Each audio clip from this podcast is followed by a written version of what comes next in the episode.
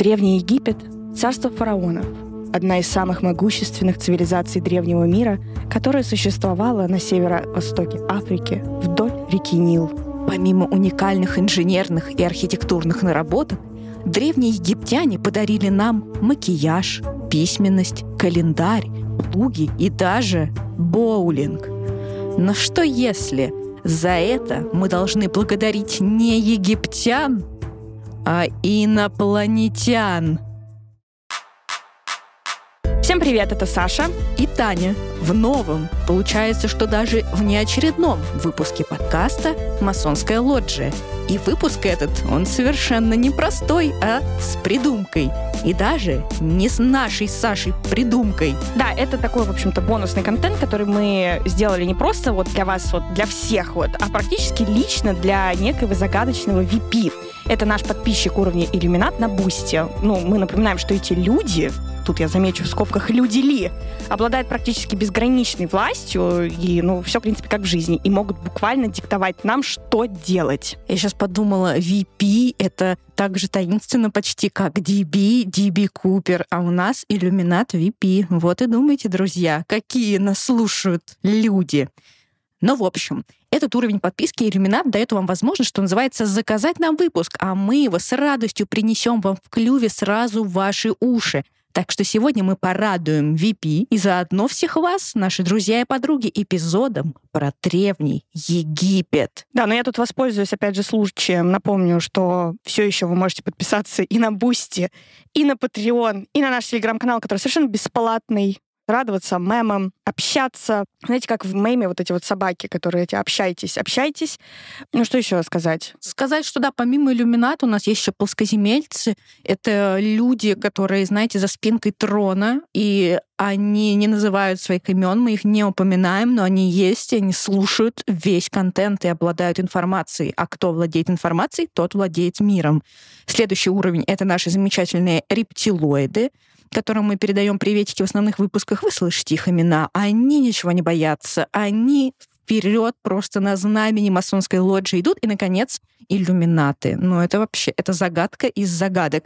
Поэтому в описании оставляем, конечно же, все ссылки. Щелкайте по ним, кликайте, Думайте, выбирайте, решайте. Свою судьбу решайте, вы ответите за нее. Да. А Герман ответит за то, чтобы этот выпуск вы послушали. Да. Потому что он все это монтирует, если вы не в курсе. И мы просто ему даже в бонусных выпусках всегда передаем приветы. Так и есть. Ну что делать?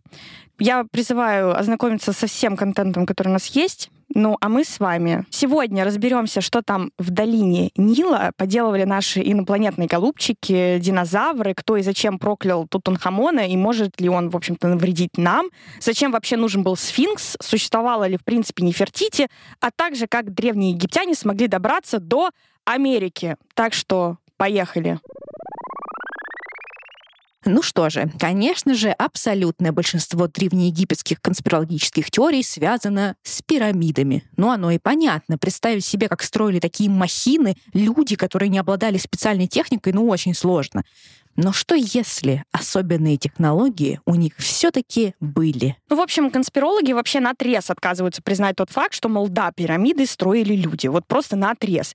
А поскольку спорить вообще, ну, вот с фактом наличия пирамид даже они не решаются, то, ну, что делать? Приходится искать строителей. Ну, то есть настоящих строителей. Поэтому мы сейчас постараемся очертить круг этих самых потенциальных умельцев. Ну, первый в списке кто? Ну, конечно же, наши с вами любимые, дорогие, родные уже почти пришельцы. Согласно основной теории заговора, пирамиды — это далеко, знаете ли, не результат многолетнего строительства, в котором участвовали десятки тысяч людей, гигантских логистических и административных усилий, почти неограниченных запасов камня, а просто такие результаты инопланетной работенки. Ну или уж, по крайней мере, так скажем, инопланетного руководства действиями людей. То есть поналетели и начали менеджерить простых смертных. Да, такой, знаете, прораб из э, телепрограммы «Школа ремонта», но не Сан Саныч, а какой-нибудь марсианин или, не знаю, юпитерец. Или Валиантор. Или Валиантор. Первый прилет на Или Землю. Алешенька. Без комментариев. Ну давайте так, действительно, очень много о пирамидах, как они были сделаны, например, или что конкретно находится внутри них, остается неизвестным по сей день, друзья. Однако кто же первый решил, что пирамиды построили пришельцы, не очень ясно. Да, грешат, как правило, на тех, кто начитался Герберта Уэллса, потому как э, распространение теории о пришельцах, их необычайных архитектурных и инженерных талантах как раз совпадает с выходом книги «Война миров» в 1897 году. Ну и вообще развитием такой научной фантастики. В частности, в 1898 году вышла книга под названием «Эдисоновское завоевание Марса», которую написал американский автор Гаррет Сервис. Гаррет П. Сервис, что бы это ни значило. И в этой книге было сказано, что пирамиды Хеопса, ну и сфинкс заодно, это все постройки марсиан. Загвоздка была в том, что Гаррет был все-таки писателем-фантастом, а не каким-то там документалистом-историком. Ну, то есть можно верить, да, я считаю. Но кого и когда это смущало? Так что теория прижилась в массовом сознании. Ну, я бы тоже поверила писателю-фантасту, не какому-то там документалисту. Тем более он Гаррет П. Сервис. Это что вообще? Mm. Такое имя. О, конечно.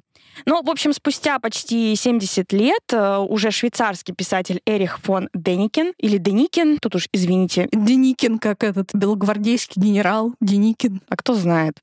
В общем, этот самый Эрих опубликовал свой бестселлер «Колесницы богов. Неразгаданные тайны прошлого», который содержал в себе одну из самых известных вариаций гипотезы палеоконтакта, то есть, ну, по-простому, контакта с пришельцами. В частности, Эрих утверждает, что древнейшие цивилизации Земли получили свои технологии и религию от пришельцев, ну, с других планет, само собой, которых они принимали за богов.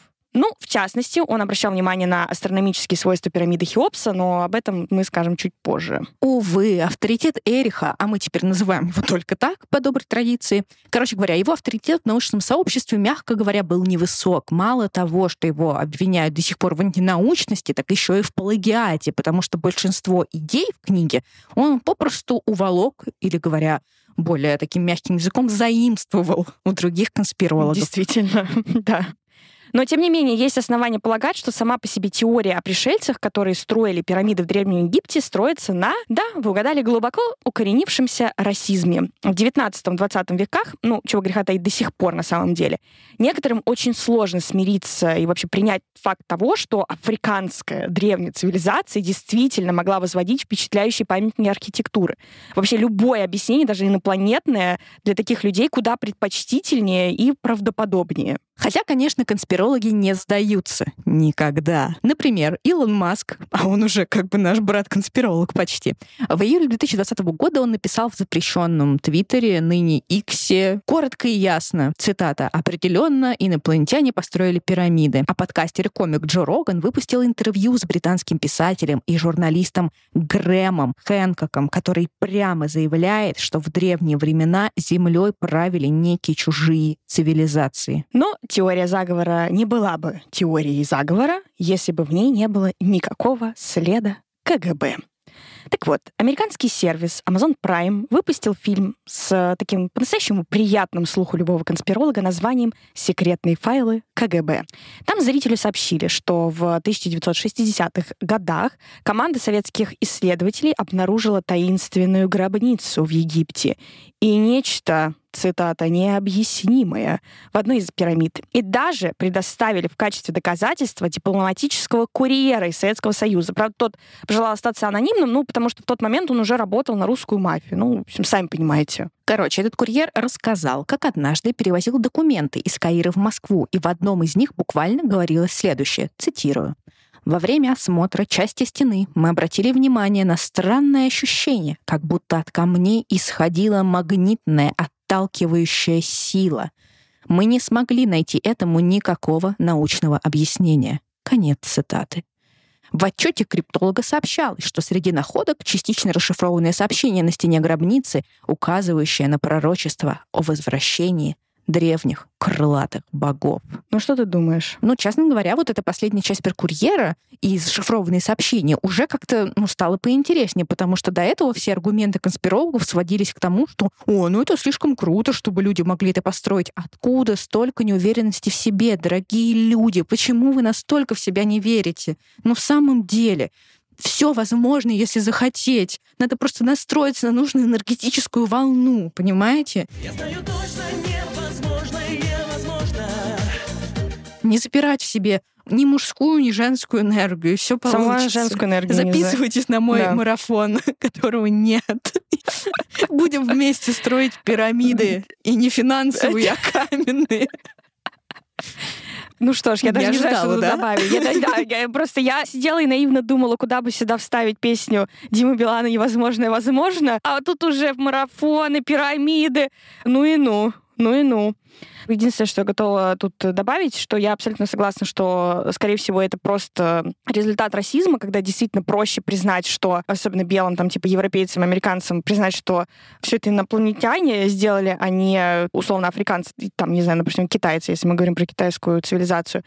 Проще признать это. Но мне очень нравится, что на самом деле, как мы сильно похожи с американцами. Вы заметили? Просто у них во всем виноваты КГБ. Всегда, что бы ни происходило, где-то есть след КГБ. То же самое на российском там телевидении, там, не знаю, в сериалах. Везде во всем виноваты американцы. Это чудесно. Мне кажется, это какая-то такая любовь нездоровая, извращенная, но сильная друг к другу. Я буду в это верить. И я тоже. Но, как говорится, друзья, не инопланетянами едиными. Конспирологи не ограничивают, ну, конечно же, не ограничивают свою фантазию только лишь пришельцами. Среди потенциальных строителей есть еще и мои любимые дорогие динозавры. Прям вот вижу перед глазами эта картина, как Тирексик со своими крошечными ручонками что-то там пытается построить просто чувствую какое-то родство с ним вот морально в этот момент. Да. Ну, вообще, не совсем так. Там скорее э, как бы архитекторами и инженерами выступали именно египтяне, но вот грубой рабочей силы были как раз эти самые первобытные рептилии. Не рептилоиды, обращаю ваше внимание. В общем, есть огромные проблемы, конечно, с хронологией. Ну, как бы и ладно. все таки надо отметить, что динозавры вымерли около 65 миллионов лет назад, а пирамиды были построены около 5000 лет назад. Ну и что? Сказали конспирологи. Ведь никто из нас с вами не присутствовал ни при гибели динозавров, ни при построении пирамид, а поэтому никто точно не может утверждать, что и как там было. Моя версия такая. Какие-то динозавры выжили, и подлые египтяне их поработили и заставили вот этими маленькими ручонками тирексов таскать эти глыбы камней. Я просто в ужасе. Надеюсь, они хотя бы их запрягали в повозки, а не в лапках заставляли таскать. Ну что это такое? Да, это, в общем-то, основная теория, о говорят конспирологи, что вот динозавры каким-то образом выжили, как-то переехали в этот древний Египет, а там, в общем, попали в западню натуральную. В общем, они их приручили как кошек, вероятно. Вот только почему-то кошкам они поклонялись, а динозавров они унижали. Ну, короче, использовали их, да, безбожно в строительных целях, там, поднимать всякие тяжести таскать, поднимать камни. Незавидная, незавидная судьба. Но, с другой стороны, может быть, наоборот. Динозавры переселились, искали работу. И так как у них не было никакой больше квалификации особенной, кроме физической силы, ну, им сказали, окей, иди там, разгружай камни для пирамид. Но они пошли. А что, это честный труд. Все нормально. Ой, ну я не знаю. Хотя, зная любовь египтян к рабскому труду, я сомневаюсь, что у динозавров был какой-то соцпакет. никакого соцпакета, никакой тебе ДМС, стоматологии, это все забудь вообще. Это глупости капиталистического мира. Ну, Вот, Вот, они и а, вымерли поэтому. Вот они и вымерли, Все да. понятно. Может быть, они их не так уж и унижали, может быть, они просто им говорили «пожалуйста». И Тирекс говорил «ну ладно». А потом сжирал полдеревни. Такое тоже Ну, возможно. Ну, не знаю. Ну, друзья, вы нам скажите, какая версия вам кажется более правдоподобной? Потому что версию эту мы не сбрасываем со счетов про динозавров, потому что у нее есть даже некоторого рода доказательства. В 2014 году в камере одной из пирамид были обнаружены, что бы вы думали, кости динозавра. Однако ученые уверяют, что эти самые кости были обнаружены египтянами во время строительства, и в камеру пирамиды их поместили, ну, просто потому что сочли эту находку ценной и интересной. Ну, что-то не знаю. Ты как Нет. думаешь? Нет, нет, я считаю, что все было так. Приехали динозавры. Египтяне, уже приноровившись общаться с богами, с разными башками, сказали, ну, как бы welcome, но чужой монастырь со своим уставом как бы не надо. И давайте, пожалуйста, работайте. Ну, и динозавры чего? Пошли работать. Возможно, они кого-то и ели. Мы этого не знаем. Главное, чтобы не этих жуков, скоробеев священных. Ну да. Может, один раздавил или съел, и все, и И пошло. они все всё. вымерли после этого. Ну да, Бог наказал их, египетский. Какой именно? Вот который скоробейный там какой-то, не знаю, кто там скоробей, символ чего, чего-то. Ну и, как говорится, добро пожаловать в срез конспирологов-библистов.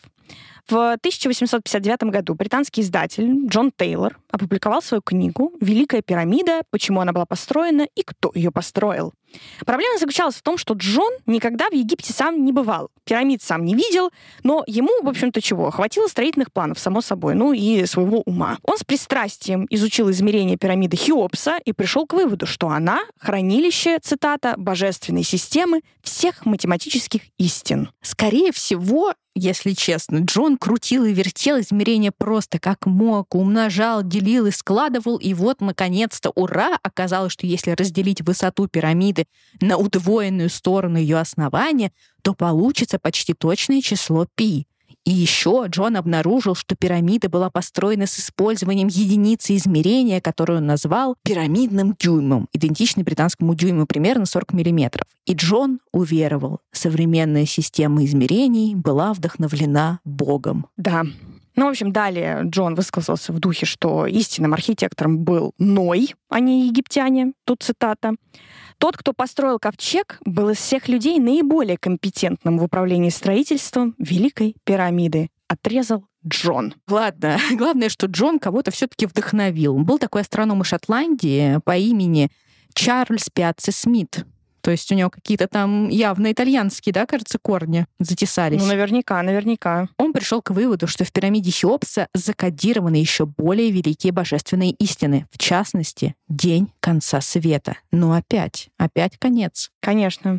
В общем, Чарльз тоже любил считать и подсчитывать, и выяснил, что если проходы в пирамиде измерить в дюймах, можно обнаружить полную хронологию истории Земли. Например, начало там одного наклонного прохода, называемого Большой галереей, ознаменовало рождение Христа. И вот удивление, 33, ровно 33 дюйма спустя распятие. Ну, число 33, да, соответствует э, году смерти Христа.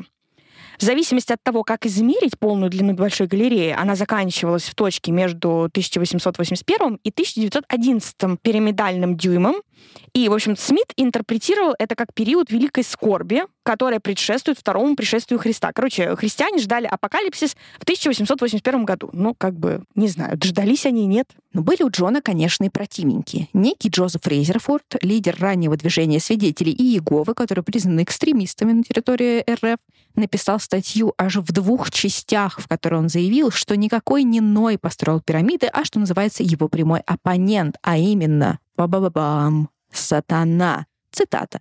Сатана вложил свои знания в мертвый камень, который можно назвать Библией сатаны, а не каменным свидетельством присутствия Бога. При возведении пирамиды, конечно, сатана вложил в нее немного правды, потому что это его метод мошенничества и обмана. Ну, как знаете, разбавь как бы ложь частичкой правды, и в нее будет проще поверить всем вокруг. Да, так и есть. Я тут приношу свои извинения за обилие имен, но извините, просто очень много конспирологов высказывалось по поводу пирамид. В общем, есть еще и просто другая когорта конспирологов, которые уверены, что пирамиды построил вообще другой библейский персонаж, потому что тепловое сканирование показало существование аномалий, так называемых в камнях в пирамиде Хеопса. И предположительно там есть какое-то количество пустых пространств. Ну, конечно, тут же появились спекуляции, что это специальное хранилище для зерна почему-то, которое создал, кто бы вы думали, Иосиф. Это сын библейского праотца Иакова от Рахили. Короче говоря, возможно, пирамиды — это такие гигантские зернохранилища. Однако, если присмотреться к региону получше, то можно легко обнаружить в окрестностях древний город Гебель-Кибли, который в основном функционировал как лагерь для рабочих, строивших пирамиды. Этим рабочим платили зерном, собираемым в качестве налогов э, со знатных землевладельцев. Поэтому в этом городе есть настоящие древнеегипетские зернохранилища. Это такие круглые конструкции из э, сырцового кирпича, запечатанные от жуков большим количеством грязи, но не настолько запечатанных, чтобы в застоявшемся воздухе мог расти грибок. И тем не менее, до сих пор, в общем-то, некоторые опасаются, что как раз из-за якобы библейского значения пирамид современные израильтяне, ну что, конечно, захотят похитить самые пирамиды. В общем, есть такой египетский исследователь Амир Гамаль, он бьет тревогу и говорит, что Израиль начал заговор с целью фальсификации истории, чтобы показать, что евреи, по построили пирамиды, чтобы потом их просто-напросто-таки отжать. Более того, Израиль, по информации Амира, вообще замышляет доказать, что египетский царь Шишонг I, основатель 22-й династии в середине X века до нашей эры, был библейским царем Шишаком. Амир считает, что Израиль пытается заявить, что золото и драгоценности, найденные в древнем захоронении в Египте, являются частью сокровищ Соломона. Раунд. Я вообще считаю, что, знаешь, нужно бинго. Зачеркиваем, КГБ есть, израильтяне-евреи есть, инопланетяне есть. Просто что дальше? Что нас ждет дальше? Бог и сатана тоже есть. Это тоже Бог важно. и сатана есть, точно, точно. Христиане есть. Все, все, все сложилось. Ура! Ну, кстати, знаете, с Израилем там же такая тема, что евреи были в египетском рабстве большое количество времени. Ну, и они как бы трудились, да, как рабы. Египтяне не то чтобы им платили, а потом они уходили из Египта, и они там забирали какое-то имущество, но, вероятно, что-то и оставалось. Поэтому вполне возможно, Израиль может попросить сатисфакцию Египта, про это даже какие-то новости были. Обычно накануне еврейской Пасхи такое вот в новостях проскакивает, что типа Египет должен ответить ну, в таких всяких левых, ну, в смысле, не направленность, в всяких странных СМИ, что Мгм. вот, значит, давайте. Даже какая-то была первоапрельская шутка на эту тему, что если вы жили на территории Египта, типа репатрируйтесь в Израиль, всякое такое. Но это оказалось шуткой. Вот, что сказать. Про Бога и сатану хочу прокомментировать. Мне очень нравится, как это поворачивается в одну и в другую сторону. Все равно все сводится к тому, что люди не могли это сами построить. Да. Что человек настолько жалок, что либо Ной, которого Бог направил, либо сатана там сделал свою каменную Библию какую-то странную. А мы на что вообще? Ну, что могу тебе сказать? Мне просто еще очень интересно посмотреть, как э, конкретно вот этот вот Амир, вот этот человечек, предполагает, что израильтяне будут отжимать пирамиды. Ну, то есть как это? Я предполагаю, что они их что, разберут и перевезут там куда-то к себе, построив, заново возведут. И главное, куда? Куда их там ставить? Ой. Израиль маленькая страна. Куда их там втыкать? Не знаю. Ну, в принципе, ладно. Не, ну вывести это они как это собираются? То есть каким образом? Или они сделают, знаешь, как в, этом, в аэропорту, зона, которая где-то перешел границу, как бы, как будто бы ты находишься еще в своем городе, но на самом деле ты как будто на территории уже другой страны. Мгм. Вот так же они сделают. Они сделают забор вокруг каждой пирамиды. Вы говорите, это это Израиль. Израиль. Это И Израиль. там будет стоять такая служба безопасности, Да, которая никого да. не будет пускать и Мгм. отказывать. Да. А им будут говорить, а что вы отказываете? Мы все равно видим пирамиды издалека. Они будут говорить, не смотрите Да, тогда. не смотрите, и фотографировать нельзя. Просто вот так вот. Вот, да, и все. Тогда да, тогда я понимаю опасения Амира. Но еще давайте вспомним мультик «Гадкий я», где Грю, мы уже, кстати, упоминали его как-то, который украл Луну. А вот там начинается первая часть как раз с того, что кто-то похитил пирамиду Хеопса, и этим кем-то оказывается соперник Грю, злодей по имени Вектор, сынок главы злодейского банка. Я не знаю, зачем вам столько подробностей, но просто знаете, что он украл пирамиду каким-то образом и заменил ее на муляж, воздушный шар. Возможно, какие-то технологии есть, чтобы умыкнуть все-таки пирамиды, но куда их потом девать, непонятно. А вот теперь я подытожу эту историю. Как еще раз зовут этого злодея? Вектор. А как зовут нашего иллюмината? VP. Вот и все. Ты думаешь, что-то такое есть, да? Мне кажется, что-то намечается. Интересно, интересно. Ну хорошо. Да, но есть, в общем-то, к вопросу о том, что все-таки есть люди, э, конспирологи, которые думают, что пирамиды все-таки построили люди. Но какие люди? Это уже вот вопросик. Потому что был такой голубчик Игнатиус Лойла Доннелли. Что за вообще восхитительное имя? Хочу это отметить на полях.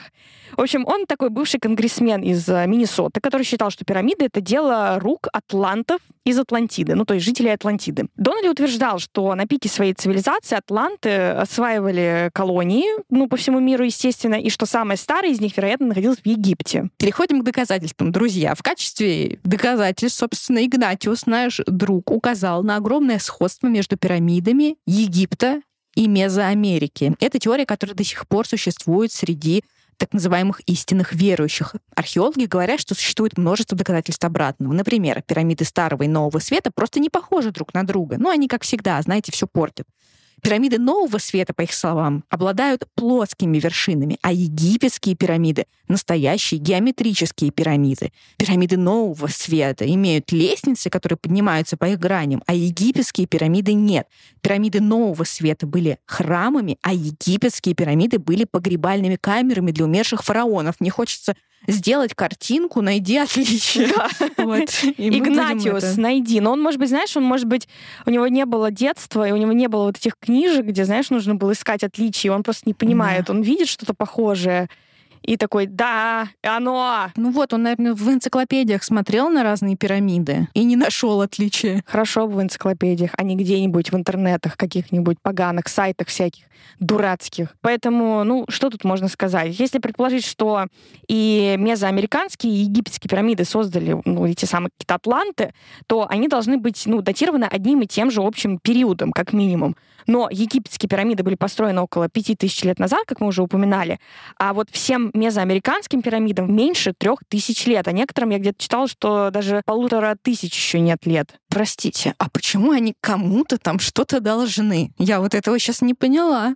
Они никому ничего не должны. Атланты могли когда угодно строить. Они что, только в один период жили? Ну тут построили сегодня колонию, завтра там, совершенствовались в архитектуре. Мне вот кажется, версия с атлантами самая приятная. Это такие мощные существа, которые просто взяли, Ну, это люди вроде как. Да, ну, ну такие, понимаешь? Я Ух. показываю сейчас мускулы, что они такие, ух, Ух. Понимаете? Нищета нашему считаю, что это поколению предвзято. Почему? Я считаю, что это предвзято из-за великолепного имени Игнатиуса Лойла Д'Антонелли. Потому что человеку с таким именем невозможно не доверять. Ну, то есть он живет реально, у него второе имя, может быть, это, конечно, фамилия, но мне кажется, это имя. У него второе имя Лойла. И он живет с ним в Миннесоте, и ему нормально, он выжил, его не убили в детстве. Ну, я не знаю, может быть, он уже умер, я не знаю, сколько ему лет, но И Не Он- узнавай, ради бога. но он, то есть, каким-то образом дожил до того момента, что он смог э, сформулировать эту теорию. Ну, он еще и конгрессменом был, значит, что ему как минимум больше 21 года было.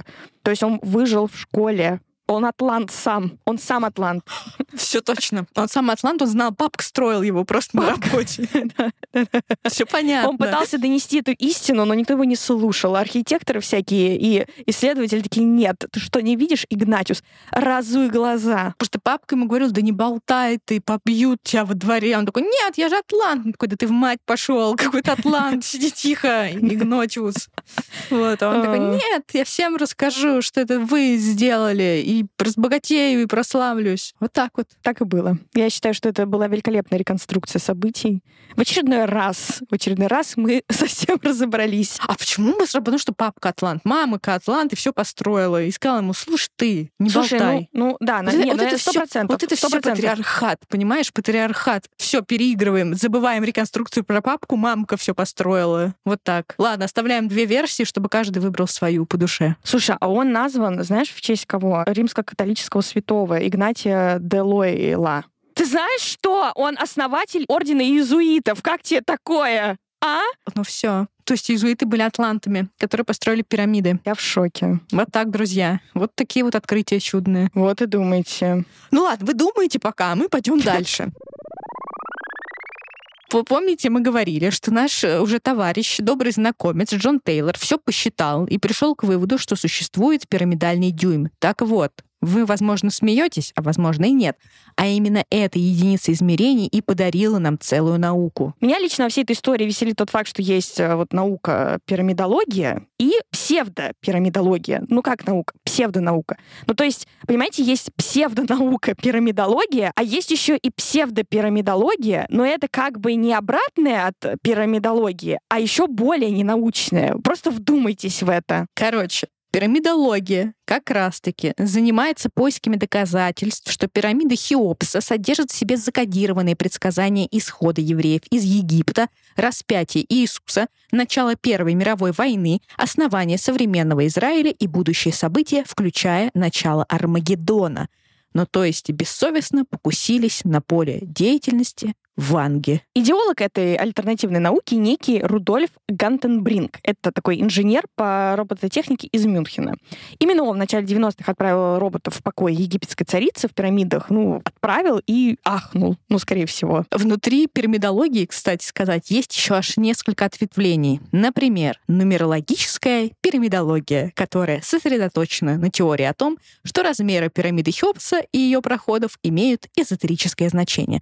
Ну, по сути, продолжатели благородной цели Джона и Чарльза, любители посчитать. Есть еще и так называемая Сила пирамид. Утверждение конца 1960-х годов о том, что пирамиды, как геометрические фигуры, обладают сверхъестественными способностями. Но что же, что же сообщает нам псевдопирамидология? Я просто... Это что-то великолепное, понимаешь? То есть как вот есть псевдонаука, а есть еще как бы псевдо-псевдонаука. То есть это не минус на минус, который дает плюс, а это как бы плюс и плюс, которые дают супер плюс, двойной плюс. Я не знаю, как это еще объяснить. Просто чудесно. Ну, Я короче, думаю, к концу этого выпуска мы станем с тобой магистрами пирамидологии и псевдопирамидологии. А, а подожди, а почему магистрами? А почему мы не можем стать с тобой докторами PhD. наук? Да. PhD, пирамидолог. Я буду так себя называть. Ну, магистр просто как будто в ордене, это как будто круче звучит. Ну, типа, мы в ордене, мы магистры, там вот это все. А на самом деле просто PhD не получили. Ну, зачем-то так.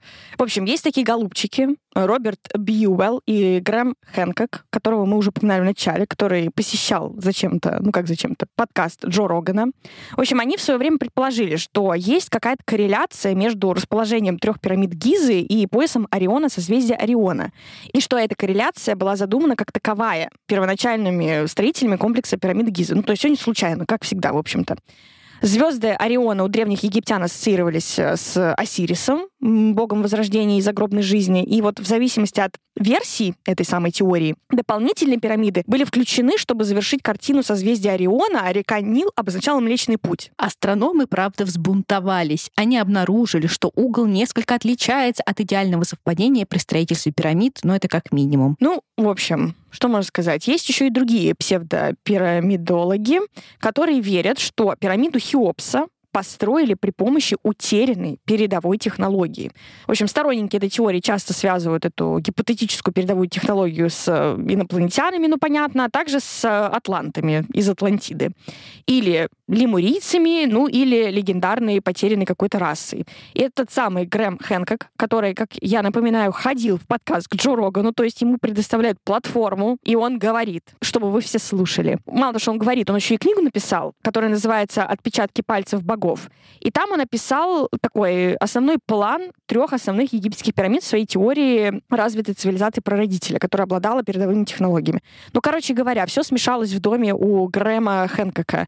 И инопланетяне и атланты, и передовые технологии, и вообще все на свете. Но, тем не менее, он все еще псевдопирамидолог. Вот такая жизнь. То есть его официальные пирамидологи даже не признают. Да. Мне это нравится. Да. Я считаю, что он молодец в целом, что он не отказался ни от чего, что он все запихал и сказал, что это боги свои пальчики оставили нам, отпечатки, ну, понимаете, да? Угу. И никого со счетов не сбросил. В целом, я тоже считаю, что не надо складывать все яйца в одну корзину, нужно везде разложить и посмотреть, что будет. Какая-то теория, в, ну, Осирису, какая-то теория обязательно выгорит, Саш. Мне нравится, что из выпуска в выпуск в наш эфир стучится уже не только Билл Гейтс, но и всякие древние боги. То тебе тут Зевс подмигнул, тут Посейдон помахал хвостиком, а тут Осирис со своей башкой этого, что он собака же, да, или там волк? Кажется, псина сутулая. Псина.